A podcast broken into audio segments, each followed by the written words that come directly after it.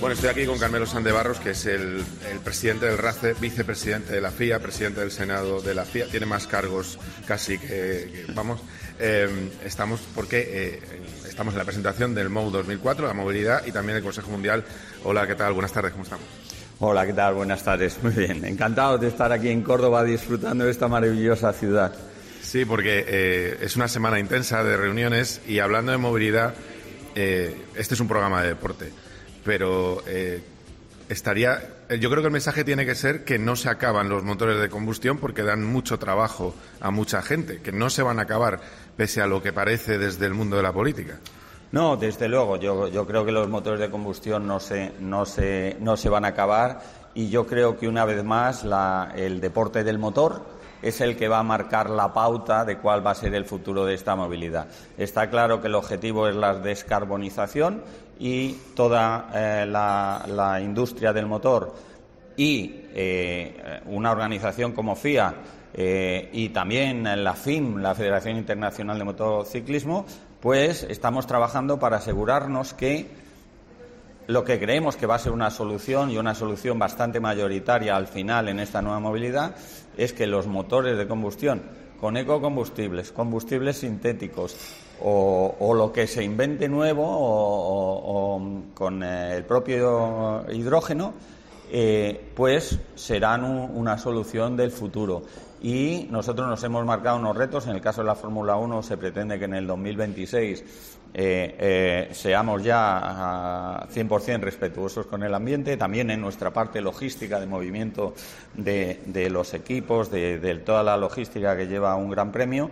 Eh, entonces, yo creo que estamos trabajando en la buena dirección y estoy convencido que la FIA liderando esto vamos a llegar a un modelo en el que eh, los rallies, la Fórmula 1, eh, cualquier tipo de competición de motor va a ser respetuosa con el ambiente y yo creo que el motor de combustión le vamos a ver con ecocombustibles o con eh, combustibles sintéticos funcionando muchos años. Eso está muy bien, porque al final lo que llega a la gente es que el coche es malo y que en 2030 se acaba todo. Sí, yo, ¿sabes lo que pasa? Que hablar es fácil y el papel, el papel lo aguanta todo, ¿no? Eh, el tiempo juega en favor de la realidad. Por eso este, este modo de Andalucía también que, tuvimos en Sevilla y una de sus conclusiones es fundamental en el proceso, ¿no? Porque eh, si os acordáis hace siete ocho años, el 2030, que nos parecía que estaba muy lejos, prohibía absolutamente todo. Ya estamos hablando en muchos aspectos del 2050 y ya empezamos a levantar algunos de los vetos que eh, eh, los dirigentes políticos habían marcado a esta industria. ¿Por qué? Porque no se llega, es imposible, es imposible. El que diga lo contrario es que no, no se está ajustando a la realidad. Entonces, en este MOU se intentó decir, bueno, hay que transicionar, claramente, todo el mundo está de acuerdo, nadie cuestiona, el 100% del, de, de, los agentes estamos de acuerdo en la descarbonización y en, en, en, la, en la reducción y en el alcanzar el cero emisiones. Pero lo que queríamos poner es un poco de orden en decir, en esta transición, ¿qué es realista? ¿Cómo se puede adaptar la industria? ¿Cómo podemos llegar? ¿Qué tecnologías hay que incorporar? Y esto que decía, eh, eh, una de las conclusiones que decíamos es que va a ser una solución multitecnología, multienergía. Eh, quiere decir que vamos a tener, dependiendo del uso, distintas soluciones. Eh, eh, en los centros de las ciudades, pues a lo mejor el coche eléctrico es la solución ideal. Eh, para los vehículos industriales, pues a lo mejor es el hidrógeno la solución ideal. Para el usuario privado, pues a lo mejor es un mosto, porque yo, yo siempre digo una cosa y lo repito siempre. Eh, que yo no conozco, no conozco todavía, no conozco todavía a nadie que no quiera tener un coche nuevo. Y tenemos un parque en España de 13 años de antigüedad y 17 años en el caso. Entonces, esta transición tiene unos tiempos, tiene unas posibilidades y lo que nos tenemos que asegurar es que le llegamos con soluciones al usuario que él tenga la libertad de elegir. Mm. qué opción puede. Y desde luego, eh, a tu pregunta de la demonización que ha tenido el vehículo privado, esto hay que desmontarlo de nuevo y será una opción más que el, usuario de la vía tenga para transportarse. Y la Administración lo que tiene que hacer es favorecer esa integración, igual que está haciendo con la, con la bicicleta o el patinete. no, no hay solución alternativa. A ver, eh, hablando de deporte. Eh, Madrid, a través del IFEMA, eh, habla con Domenicali, hay un proyecto en marcha para que haya Fórmula 1 en Madrid. ¿Se han puesto en contacto con, con vosotros y eh, o se han puesto en contacto con la FIA, tú como miembro de la FIA, y cómo está ahora mismo esa posibilidad, porque Barcelona tampoco se rinde, también quiere una carrera a partir de 2027. Bueno, aquí, para empezar, no hay nada. O sea, hasta ahora es eh, ruido mediático. ¿Por qué? Porque el proceso, o sea, un, circuito nuevo, como eh, podría ser el de IFEMA, lo primero que tiene que conseguir es la homologación del circuito. ¿Y cómo se consigue una homologación del circuito? Yendo a la autoridad deportiva del país, que es la Federación Española de Automovilismo, que es la que canaliza a la FIA la presentación del proyecto. Entonces los ingenieros de la FIA empiezan a estudiar el proyecto a ver si se puede homologar ese circuito. Esto no ha sucedido. A día de hoy no hay ningún proyecto en la mesa, ni de la Federación ni de la FIA. Lo dije en Barcelona el otro día y te lo repito ahora. Eh, sí, pero es que eh, tú empezarías a construir una casa por el tejado. Ya, ya, ya. Eh, o sea, FOM es el responsable de los aspectos comerciales de la competición. Pero para que haya competición, primero la FIA es la que tiene que decidir, primero homologar un circuito, después aprobar un calendario e incluirlo en, en el calendario de un año determinado de competición.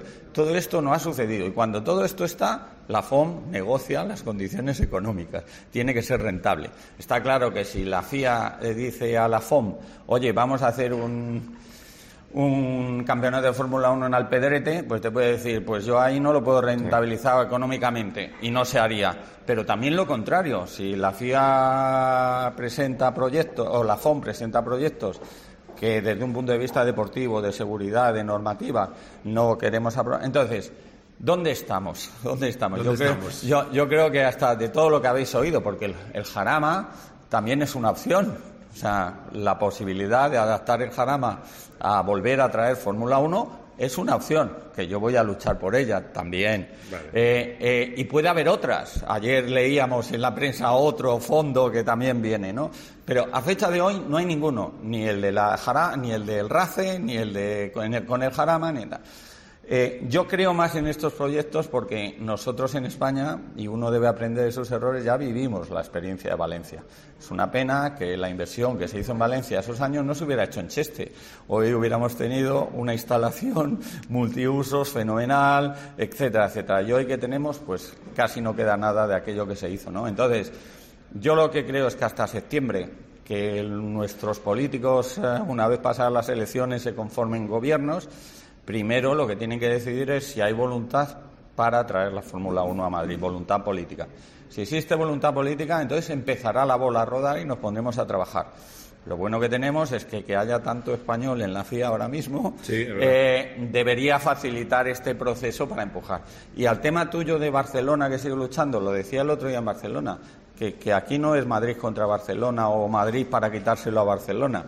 Tenemos Italia con Imola y Monza, tenemos tres grandes premios en Estados Unidos, en España primero Jarama y, luego Montmeló alternábamos, luego tuvimos años que teníamos los dos, Valencia y Montmeló. O sea, que esto no, no debería ser un, problema unos contra otros.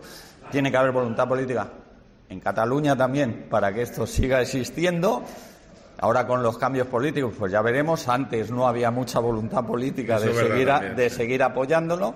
Entonces, yo creo que si yo creo que un país como España y con la afición al motor que existe en nuestro país eh, se puede permitir dos grandes premios, sin lugar a dudas. Podrían coexistir.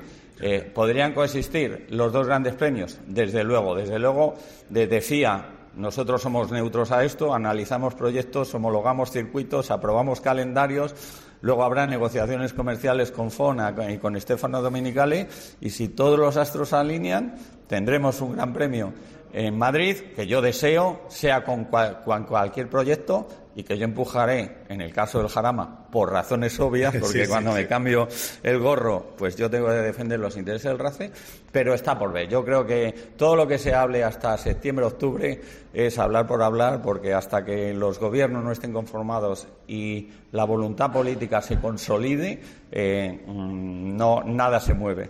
Muy bien, pues gracias Carmelo por atendernos. Muchas gracias a ti. Nada.